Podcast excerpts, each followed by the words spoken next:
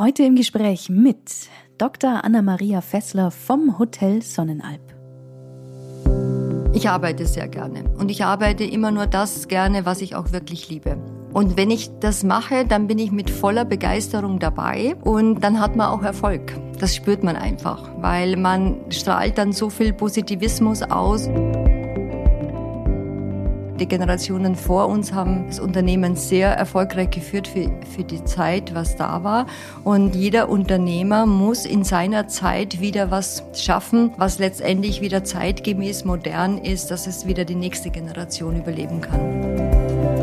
Es ist ja immer ein Geben und ein Nehmen. Und ich merke einfach, so wie man in den Wald hineinschaut, so kommt es zurück.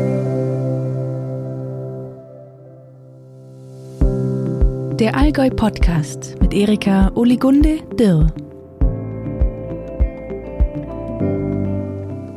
Anna-Maria Fessler hat eine lange Erfolgskarriere hinter sich, als sie vor elf Jahren als Geschäftsführerin in das Hotel ihres Mannes einsteigt. Die Sonnenalp gehört zu den besten und mit über 500 Mitarbeitern gleichzeitig zu den größten Hotels im Allgäu und blickt auf eine über 100-jährige Geschichte zurück. Ich spreche mit Frau Fessler über ihren Lebensweg, darüber, worauf sie besonders Wert bei der Mitarbeiterführung legt, über ihren Qualitätsanspruch und über die Zutat, ohne die ihrer Meinung nach kein Erfolg möglich ist. Ich wünsche euch gute Unterhaltung bei meinem Gespräch mit Dr. Anna-Maria Fessler von der Sonnenalp.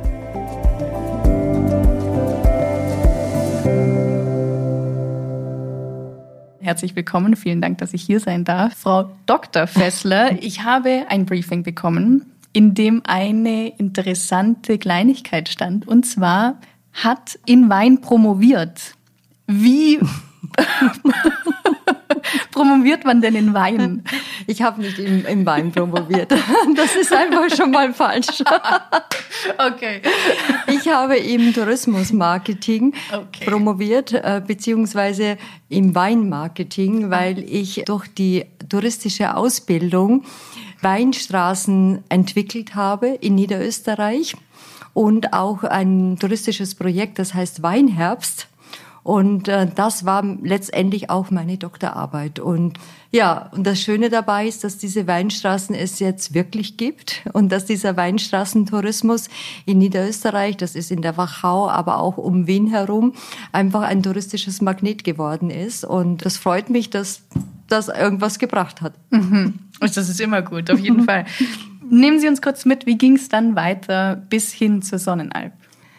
Oh, ein bisschen langer Weg schon, weil ich bin ja jetzt auch schon über 30 Jahre im Berufsleben und ich habe, ja, mein Weg kreuzt sich ein bisschen, weil am Anfang habe ich überhaupt nicht an Tourismus gedacht.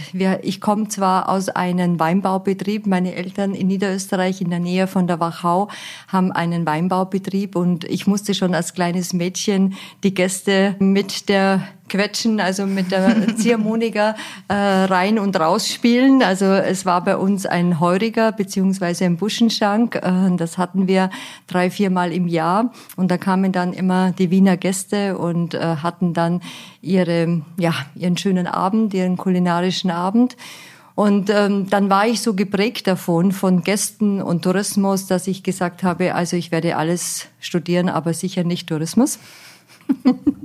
ja, und dann habe ich das äh, Abitur am zweiten Bildungsweg äh, nachgeholt, weil mein Vater gesagt hat, ich muss unbedingt eine Handelsschule machen. Dann habe ich diese Handelsschule, habe dann im Büro gearbeitet. Da war mir so furchtbar langweilig, habe es überhaupt nicht ausgehalten und habe dann in Windeseile das äh, Abitur oder in Österreich sagt man Matura nachgemacht und habe dann äh, studiert und wollte unbedingt Lehrerin werden und habe das auch ähm, acht Semester fertig gemacht. Ich habe Geschichte und Germanistik studiert und äh, als es dann am, zu Ende des Studiums hat mein Professor gesagt, also Sie gehören überall hin, aber nur nicht in die Geisteswissenschaft.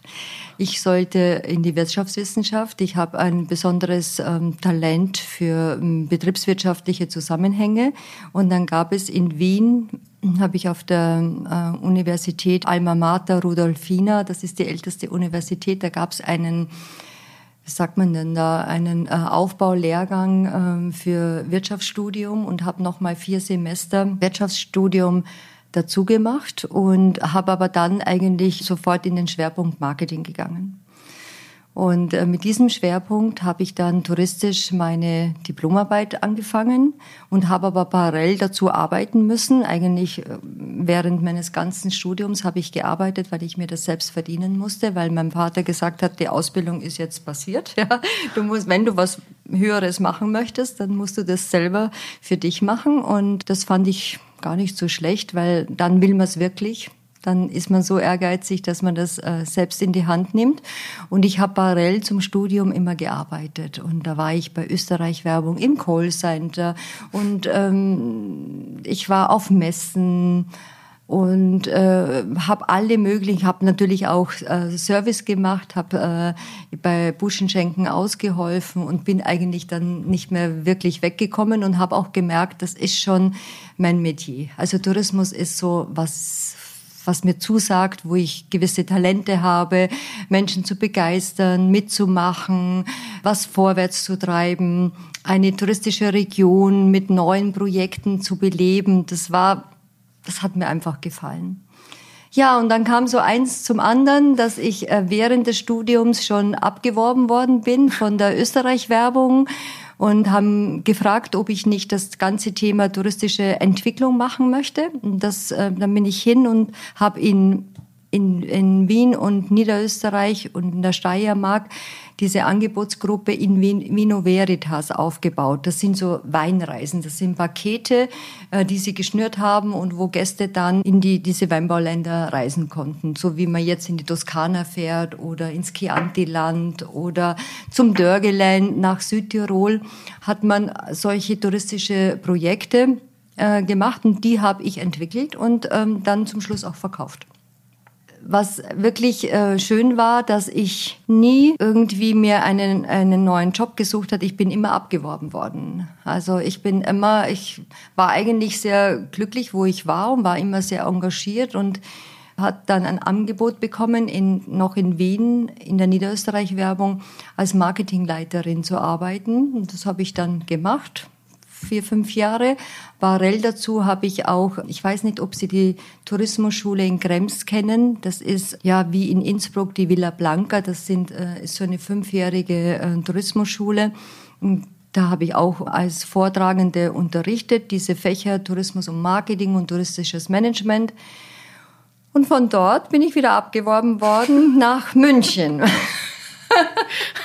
Die Reise geht noch weiter, wenn Sie sie hören möchten. Auf jeden Fall. Ich weiß nicht, wie lange dieser Podcast geht, aber 30 Jahre, das ist halt einfach ein bisschen Wegstrecke.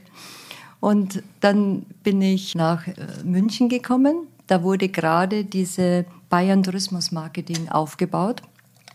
Der Bayerische Tourismusverband wurde damals abgeschafft und die Gesellschaft wurde gegründet. Und mich wollte man als Marketingleiterin haben. Aber dann kam noch eine andere Person in Frage. Und dann hat mein damaliger Chef gesagt, aber Sie sind eigentlich ideal perfekt für Pressearbeit und bin somit Pressesprecherin von Bayern Tourismus geworden und hatte so Bayern als, als Tourismusland nach außen zu vertreten. Und das habe ich fünf, sechs Jahre gemacht. Und währenddessen habe ich meine große Liebe kennengelernt. Das war mein Mann, von der Sonnenalp, wo ich jetzt auch bin. Und jetzt wird die Reise kürzer, weil ich dann irgendwann auch ins Allgäu gehen wollte, weil es waren ja schon 180 Kilometer, die uns getrennt haben und wir dann auch nur ja eine Wochenendbeziehung oder man hat sie dann nur ein, zweimal im Monat gesehen. Und dann habe ich meine Zelte abgebrochen in München und bin hier nach Kempten gegangen. Und da war es eigentlich, war das dann auch wieder so ein Déjà-vu-Erlebnis, weil was damals in Bayern Tourismus in München passiert ist, ist eigentlich zeitgleich ein bisschen verschoben in Kempten passiert. Man hat den Bayerischen, den Allgäuer Tourismusverband ersetzt durch die Allgäu GmbH. Und ich durfte dann mit Bernhard äh, Joachim das ganze touristische Marketing hier aufbauen. Und das hat mir irre Spaß gemacht. Das war von 2005 bis 2011. Es war natürlich ein weißes Blatt Papier und wir haben Angebotsgruppen gemacht, Geschäftsfelder, wir haben ähm, ja verschiedene Maßnahmen für Hotels, für Regionen. Man hat einfach den ganzen Allgäuer Tourismus zusammenbringen müssen auf allen Ebenen. Auf der Betriebsebene, auf der Ortsebene und natürlich auch auf der Regionsebene. Und das habe ich gemacht. Und irgendwann hat aber dann mein Mann gesagt, äh, ich muss, er braucht mich hier an seiner Seite. Das Hotel ist nicht so klein, das äh, ist schon ein Wahnsinnsunternehmen. Und ich war aber lange dem Tourismus beziehungsweise der Destination eigentlich treu. Aber ich wusste, dass es irgendwann die Zeit kommen wird, wo mein Mann sagte, so jetzt brauche ich dich unbedingt. Und dann bin ich 2011 schweren Herzens weggegangen von Alga GmbH und habe hier angefangen und leite mit meinem Mann das Hotel.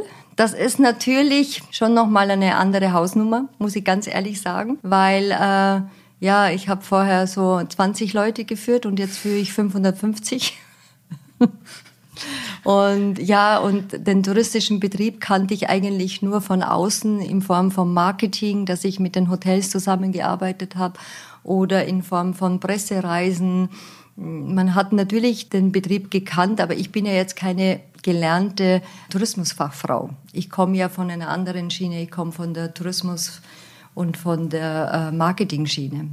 Und ich wusste auch nicht, wie wird das sein, Beruf und Privat in einem zu haben, ja. Und da hatte ich schon großen Respekt davor, das zu machen. Aber es ist gut gegangen. Bis jetzt. Jetzt ist elf, Jahr, elf Jahre später. Also ganz schlecht kann es nicht sein. Auf das komme ich später noch und ich komme auch gleich noch auf die Sonnenalp. Aber bevor es darum geht, hätte ich noch eine bisschen private Frage vielleicht auch. Wenn Sie immer wieder so abgeworben wurden, können Sie sagen, was Ihre Stärken sind, weshalb Sie abgeworben wurden? Ja, ein bisschen schon, glaube ich, ähm, weil ich arbeite sehr gerne und ich arbeite immer nur das gerne, was ich auch wirklich liebe. Und wenn ich das mache, dann bin ich mit voller Begeisterung dabei und äh, dann hat man auch Erfolg. Das spürt man einfach, weil man strahlt dann so viel Positivismus aus und natürlich gehört Fachwissen dazu und aber äh, ich glaube, es geht um das Engagement. Und das haben die Chefs oder die, die ehemaligen Chefs oder die, die es werden sollten, immer irgendwie bei mir gemerkt. Und deswegen wurde ich immer gefragt. Hier sind Sie vor elf Jahren dann hier äh, zur Sonnenalp gekommen. Erinnern Sie sich noch an den Zustand von damals? Oder anders gefragt, was hat sich jetzt in den elf Jahren verändert? Alles. Okay. Alles. Konkreter. Alles. Nein, wirklich. Also, das, das, das, die größte Veränderung ist optisch, muss man sagen. Und ich glaube, äh, wenn das Zuhörer jetzt wissen, wer die Sonnenalp ist und wie die Sonnenalp vor zehn Jahren ausgesehen hat und wie es jetzt aussieht, dann weiß man, dass sie anders aussieht. Also aus dunkel wurde hell. Also es ging los mit der Fassade. Wir hatten ganz dunkle Balken. Es war das schwere Holz mit den, äh, auf den Balkonen mit den Geranien und ich weiß jetzt nicht, ob Sie die Sonnenalp früher gekannt haben, aber es war ein ganz typisches 70er Jahr Bauwerk mit schwerem, dunklem Holz. Ich habe immer damals zu meinem Mann gesagt, er ist die vierte Generation, die vierte Familiengeneration. Wenn wir das mal äh, führen und ich darf da mitgestalten, dann müssen wir ja auch unseren ähm, Footstep, also unseren, ja, etwas hinterlassen. Wir müssen auch äh, unseren Fußabdruck müssen wir in die nächste Generation machen. Und ich finde, meine Schwiegereltern und die Generationen vor uns haben das Unternehmen sehr erfolgreich geführt für, für die Zeit, was da war. Und jeder Unternehmer muss in seiner Zeit wieder was schaffen, was letztendlich wieder zeitgemäß modern ist, dass es wieder die nächste Generation überleben kann. Wir hatten ein, ein, ein Ziel. Ich bin 2011 eingestiegen und 2019 hatten wir den 100. Geburtstag der Sonnenalb. Also 1919 wurde die Sonnenalb gegründet von einem kleinen Bauernhaus, entstehend bis hin zum fünfeinhalb Sterne Hotel. Und es ist ein langer Weg, es ist viel passiert, waren viele Krisen dabei, von äh, zwei Weltkriegen, von einem riesengroßen Brand 1967, wo das gesamte Hotel fast abgebrannt ist und dann neu aufgebaut worden ist. Und bis jetzt, bis die letzten zwei Jahre mit Corona und allem drumherum, also das sind einfach dann viele Schicksalsjahre auch. Es ist nicht, man sieht immer den Erfolg, aber dahinter ist auch schwere Arbeit.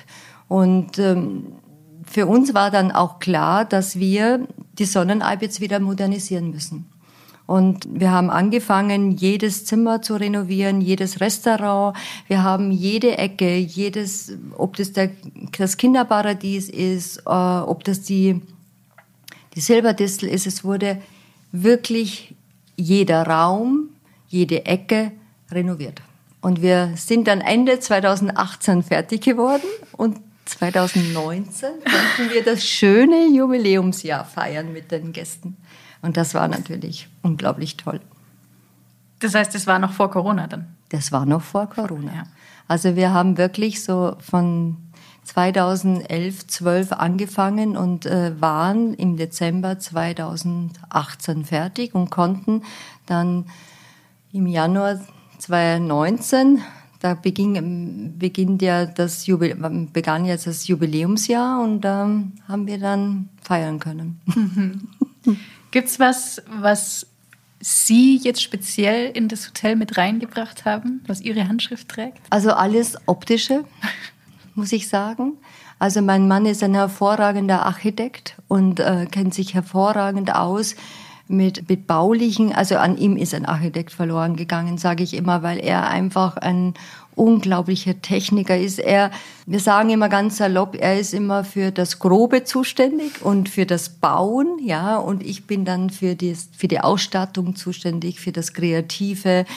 Er macht Pläne und er baut was und renoviert etwas, aber ich mache sozusagen das, das Schöne daraus. Und wir wussten ja nicht, dass wir uns da so ideal ergänzen, weil ich bin keine Innenarchitektin, keine Gelernte, aber in der Zwischenzeit habe ich es, glaube ich, da ganz gut drauf. Ich habe zwar eine Innenarchitektin, die auch äh, zeitgleich meine Freundin ist, mit der wir das alles gemacht haben. Und da habe ich natürlich sehr, sehr viel gelernt fachlich, wie das geht. Und aber ich habe immer schon ein Faible gehabt für Einrichten. Ich habe mir schon die erste Studentenbude mit 17, 18 alleine eingerichtet und habe äh, die Tapeten von der Wand runtergekratzt und habe neu gestrichen und alle zwei Jahre musste ein neuer Anstrich und habe Boden verlegt. Also ich bin auch handwerklich ganz patent. Was darf ein Gast erwarten, wenn er hierher kommt oder wenn er es bucht? Mm, eine schöne Zeit. Eine schöne Zeit, wo er sich wohlfühlt, wo er, wo er mal seine Gedanken loswerden kann vom Alltag, wo wir uns, wo wir ihn verwöhnen dürfen. Natürlich haben wir ein Luxusangebot, aber es geht ja gar nicht um den materiellen Luxus, sondern es geht wirklich darum, dass wenn ein Gast äh, hier die Sonnenalp betritt, dass er sich von ersten Moment wohlfühlt, dass man irgendwie das Gefühl hat, ja, genau, das macht was mit mir, der Raum macht was mit mir, die ganze Umgebung. Ich glaube, wir haben, auf was ich sehr stolz bin, ist unsere Mitarbeiter. Wir haben ganz viele langjährige Mitarbeiter. Sie sind sehr an uns gebunden und umgekehrt. Wir haben ein gutes Miteinander und das spürt der Mensch sofort. Ja, das ist ein freundlicher Umgang, ein sehr respektvoller Umgang. Natürlich versuchen wir ihn auch zu verwöhnen mit dem Angebot, was wir haben. Also ob das das Spa-Angebot ist, ob das das tolle Zimmer ist oder das tolle Essen. Aber letztendlich geht es um das Gefühl. Ja, ich bin hier willkommen, ich ähm, möchte hier sein, hier, ähm, ja, hier, hier kann ich auftanken. Das ist meine Tankstelle. Und ja, das möchten, möchte ich den Gast sehr, sehr gerne geben. Und aufgrund dessen, dass wir ganz viele Stammgäste haben, also wir haben ja bestimmt von unserem ganzen Gästeklientel 80 Prozent Stammgäste, die seit vielen, vielen Jahren und seit vielen Generationen immer wieder zu uns kommen und das ist ja auch ein schönes Zeugnis, dass man irgendwas richtig macht, wenn es in die nächste Generation weitergegeben wird. Ja, es, wir haben im Sommer in den Ferienzeiten haben wir ganz große Familientische, wo 20 Leute an einem Tisch sitzen, von Urenkel bis hin zum Großvater. Und ähm, es ist ganz lustig, wenn wir da so durchgehen und sagen, ja, und ich war schon, der Opa erzählt, wo er gesessen ist, in welcher Stube und was er erlebt hat und dass jetzt das Urenkel auch jetzt wieder hier auf die Sonnenalb kommt. Äh, und das sind so wunderschöne Erinnerungen und uns geht's doch allen so, dass wir uns da irgendwie, nehmen wir uns da was mit, ja.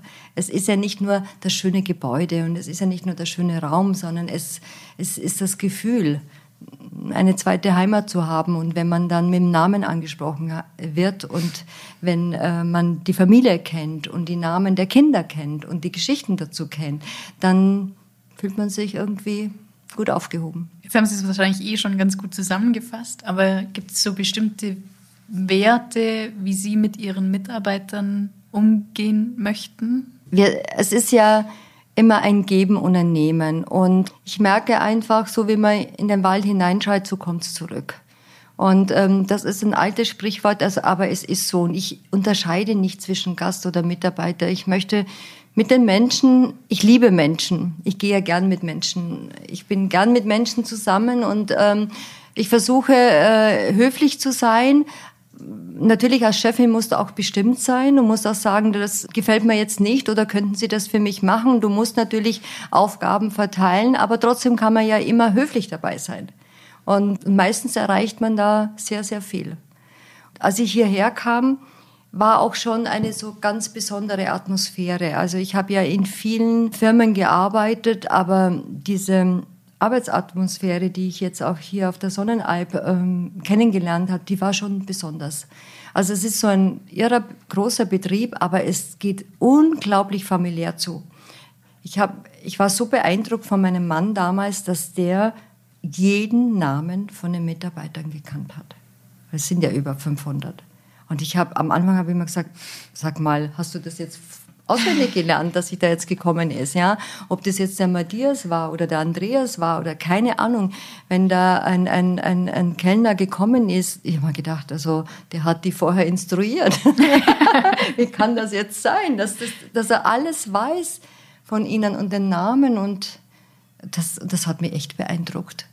Und das wollte ich auch lernen, weil ich ähm, finde, wenn man so eine persönliche Beziehung aufbaut zu Menschen, dann macht es irgendwie auch Spaß, da reinzugehen. Und, am, und für mich war es immer so ein Credo, ich möchte, wie, ich möchte gerne hier reingehen in der Früh und ich möchte gerne rausgehen. Und ich versuche mein Bestes zu geben. Deswegen, das ist so mein Motto. Jetzt ist die Sonnenalp schon seit Jahrzehnten eigentlich ganz, ganz vorne dabei im Allgäu. Wie halten Sie die Qualität so dauerhaft so hoch? Also einerseits sicher die Ausbildung also man, wir brauchen einfach gute Mitarbeiter, die ihr Handwerk verstehen. Also das ist sicher das A und O. Also die, die Qualität muss stimmen. Also ich habe ein Qualitätsversprechen, mit fünfeinhalb Sterne habe ich ein Qualitätsversprechen. Und da, da braucht man auch gar nicht diskutieren, ob das jetzt das Zimmer ist oder das Essen ist. Da gibt's Vorgaben, die müssen erfüllt werden und da muss man auch jeden Tag daran arbeiten, dass das auch passiert. Ich sage immer, Fehler dürfen passieren und wir sind alles Menschen, aber wir müssen es, wir müssen mit diesen Fehlern dann gut umgehen. Man muss sich dann dementsprechend entschuldigen oder man muss es irgendwie gut machen, weil man hat auch nicht jeden Tag den gleichen guten Tag. Aber um das geht es gar nicht. Das ist ein Baustein. Der zweite Baustein ist auf jeden Fall immer zu schauen, was andere machen. Also äh, man muss immer von den Besten lernen, immer. Also mein Mann und ich, wir fahren immer jedes Jahr ein, zwei Wochen schauen wir uns andere Betriebe an. Und das können auf der ganzen Welt sein. Und äh, von allen nimmt man etwas mit und sagt, okay, es hat uns wahnsinnig gefallen. Man kann ja sowieso nichts kopieren, weil äh, das, ja, was man jetzt in Italien gesehen hat oder in Dubai gesehen hat oder in Amerika gesehen hat, das passt ja hier nicht her. Aber du nimmst dir eine Idee mit und diese Idee wandelst du um und kreierst eigentlich in eine neue, eine neue Idee, was für das Haus dann passen könnte. Das ist der zweite Baustein. Und der dritte Baustein ist ähm, Begeisterung. Also ohne Begeisterung kannst du keinen Erfolg haben. Und das sage ich auch jedem Mitarbeiter. Ich meine, wir haben immer einen Begrüßungstag und alle Mitarbeiter, die bei uns anfangen, lernen uns kennen. Wir stellen uns selber vor. Wir sagen, äh, was unser Berufsweg war, egal ob das jetzt der 16-jährige Lehrling ist oder ein 40-jähriger Handwerker, der bei uns neu anfängt. Das ist einfach, ähm, das gehört sich so, finde ich, dass die uns auch kennenlernen, dass die auch wissen, aha, woher komme ich und wie, wie hat meine Ausbildung ausgesehen. Ja, und was ich Ihnen da immer an diesem ersten Tag auch mitgebe, ist, dass ich sage, ihr könnt am Anfang so viel Fehler machen, was wie ihr wollt. Ihr müsst einfach Begeisterung mitbringen. Und ihr müsst Lust haben, jeden Tag hier reinzugehen und äh, da wirklich, ähm, ja, sein, sein eigenes, sein eigenes Feeling da mitbringen, weil nur das in Kombination mit dem Fachwissen und mit dem, was man erlernt, eigentlich das schöne Paket ist. Und das ähm, klappt ganz gut. Ein anderes Konzept, das ich so noch gar nicht so oft gesehen habe, ist das Initio. Was ist es und wie kam es zu dieser Idee? Also äh, die Idee der Ideengeber und der Gründer ist mein Mann. Er hat es 2002 ins Leben gerufen. Na, 2001. Er hat gesagt, wir haben ja im Durchschnitt so 40, 50 Lehrlinge, ja. Und wir haben, ich muss echt mal recherchieren, wie viele Lehrlinge wir schon ausgebildet haben seit 100 Jahren. Also das, das sind einige Tausende natürlich, ja. Und viele treffen wir dann auch auf unseren Reisen im Ausland und sind dann Hoteldirektoren und sagen, oh, bei Ihnen habe ich gelernt. und äh, da sind wir natürlich immer ganz stolz, dass das einfach so, so einen Werdegang dann haben und sich immer wieder erinnern kann. Und mein Mann hat gesagt, also er möchte, dass wir noch ein bisschen mehr als nur den Lehrauftrag erfüllen, dass wir da einfach ähm, die Besten in diesem, in diesem Jahr sich bewerben können und denen trauen wir dann zu, ein eigenes Restaurant zu führen für sechs Monate. Und sie müssen dann alles nochmal am Betrieb selber erlernen, weil natürlich ist man in der Berufsschule und man ist hier, aber du denkst nicht selbstständig, weil du bist einfach da eingebunden in so eine in so einem Betrieb und dann bist in deiner Abteilung und auf deiner Station und dann machst du das, was dir gesagt wird. Und er wollte unbedingt, dass dieses freie Unternehmerdenken schon bei den Lehrlingen anfängt. Weil es ist was anderes, ob er sechs Monate hier arbeitet, äh, in der Küche oder im Service oder im Housekeeping, als wenn er jetzt einen eigenen Betrieb hat, wo diese vier, fünf Menschen zuständig sind. Natürlich können Sie fragen und Sie und wir sind im Hintergrund und wir haben den Plan und Sie müssen das mit uns absprechen. Aber am Abend, wenn das der Service ist und wenn das ist, dann muss es einfach laufen und dann hat er niemanden mehr. Ja, er muss es irgendwo wuppen. Ja, das Essen muss stimmen, die Getränke müssen raus und er, äh, wenn es regnet, dann müssen sie die Leute auch von der Terrasse wieder rein und, und drin im Innenraum geht's wieder von vorne los. Und äh, das macht was mit dir. Das macht was mit dir, weil äh, du einfach da Learning by Doing und wirklich, in, und nach sechs Monaten, wenn sie das gemacht haben, sind es andere Menschen. Und diese Absolventen haben dann auch meistens immer die besten Noten gehabt in der Berufsschule. Und das sind, aus denen sind immer ganz tolle Führungsleute oder selbstständige Unternehmer geworden.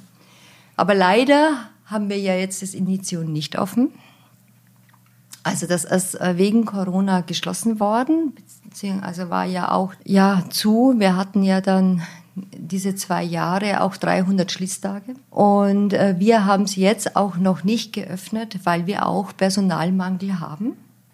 Und jetzt immer noch überlegen, wann können wir es wieder aufmachen, um hier auch wieder diesen Betrieb aufrechtzuerhalten. Und wir arbeiten auch schon an einem neuen Konzept weil wir wollen es ein bisschen verändern, das kann ich jetzt auch nicht verraten. wir wollen da noch ein bisschen was draufsetzen, aber wir wollen diese Idee weiter äh, weiterentwickeln, weil wir gesehen haben, wie, wie gut das bei den jungen Menschen ankommt. Und ich finde, man müsste den, den jungen Menschen viel mehr zutrauen, als wir tun.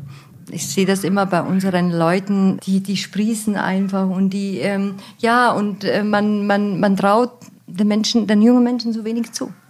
Und ich finde, wenn man aber das tut, wir haben jetzt zum Beispiel, wir haben jetzt wie viele Abgänger dieses Jahr?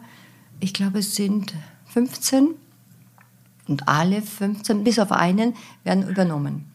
Weil, das muss ich auch dazu sagen, also dieser Jahrgang, also die sind auch mit uns durch diese Corona-Zeit gegangen, die echt äh, schwierige Zeit für so ein Unternehmertum wie die Sonnenalp war. Die sind auch besonders irgendwie. Also die sind auch so, ich werde bestimmt die Hälfte in, in zehn Jahren in unserem Führungsteam sehen.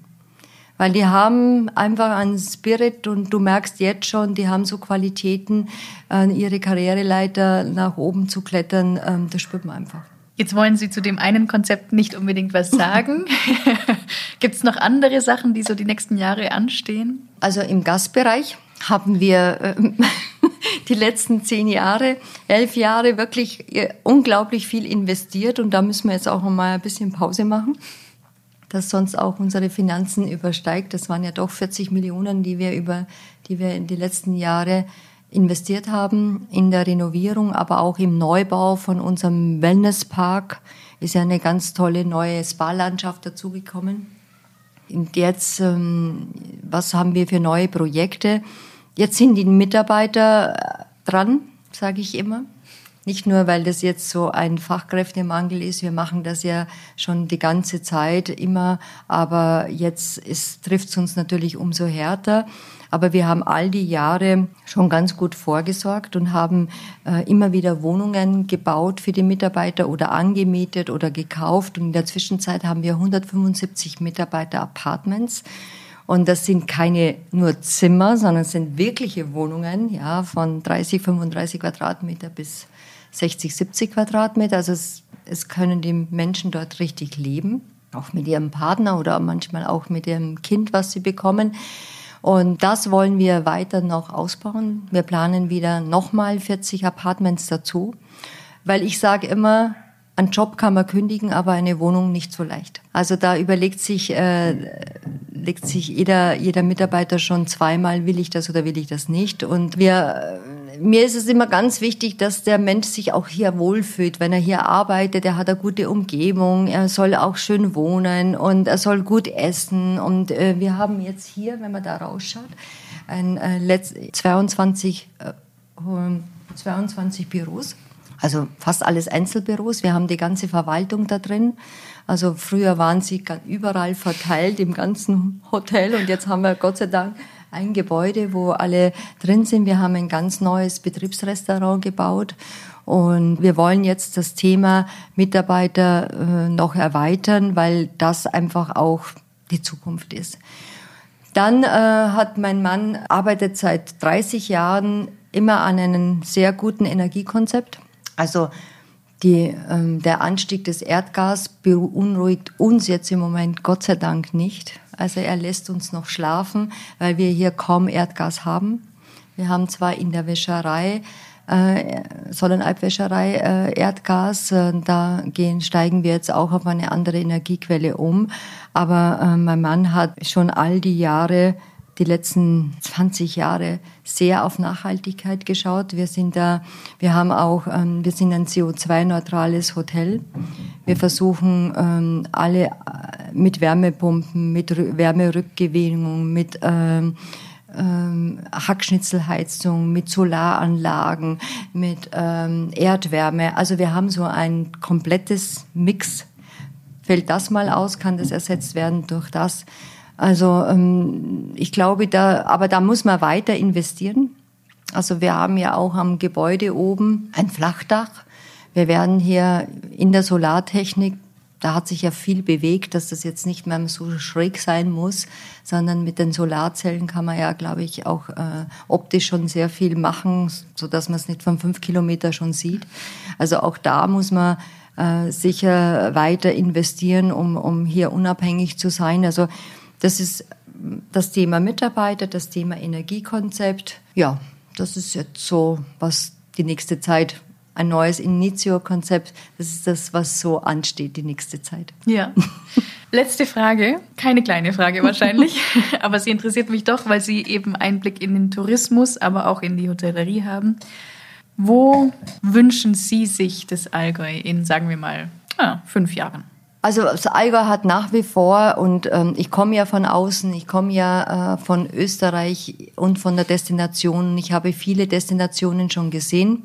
Und als ich vor 20 Jahren, 22 Jahren das erste Mal hierher kam, da war das Allgäu für mich unglaublich schön. Ich hätte nicht gedacht, dass es noch eine Destination so gibt, das so ursprünglich ist und trotzdem fortschrittlich.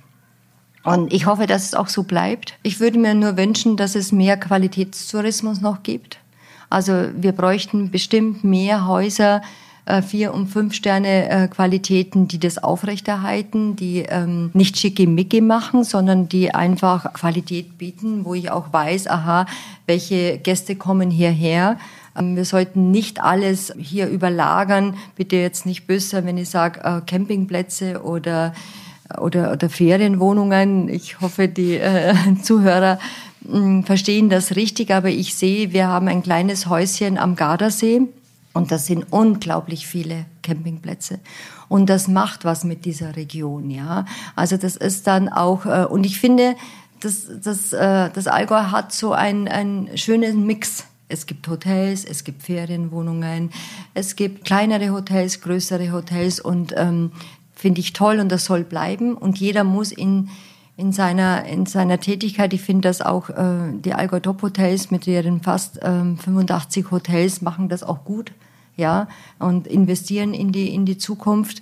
Und ich finde, nur mit Qualitätstourismus kann man auch irgendwie da weiterkommen. Und die Destination selber, wie Allgäu GmbH, macht ja das sehr viel. Und es ist nur ein Miteinander. Man muss muss mit den Orten arbeiten, man muss äh, mit den Bergbahnen zusammenarbeiten und schauen, dass man sein Produkt, was man hat, wirklich gut verkauft. Ich würde mir noch wünschen, dass wir mehr Geld fürs Marketing hätten, weil da kommt es oft zu kurz. Viele wissen noch gar nicht, wo das Allgäu ist wie schön es ist. Natürlich soll es jetzt nicht überrannt werden, aber da sind wir wirklich ganz weit weg auch davon, weil zwischen Venedig Tourismus und, und Allgäu Tourismus, also es ist wirklich, man sagt das oft so leicht, aber das ist dann schon ein viele, viele äh, Kilometer entfernt. Von, von Massentourismus kann man in der Form nicht sprechen. Klar gibt es wenige Tage, einige Tage im Jahr, wo halt einfach ein Wahnsinn-Skitag ist und dann hast du auch hier die Kolonne, die sich rausbewegt oder beim Viehscheid und bei, bei solchen Festivitäten. Aber wir sprechen hier von 365 Tage, weil wir haben einen Jahrestourismus hier im Allgäu und das finde ich so toll, weil das ist nicht wie in Tirol oder im Vorarlberg, dass ich sage, ich habe jetzt nur Wintertourismus oder ich habe wie in Kärnten nur Sommertourismus. Wir haben hier absolutes Glück, dass wir einen Ganzjahrestourismus haben.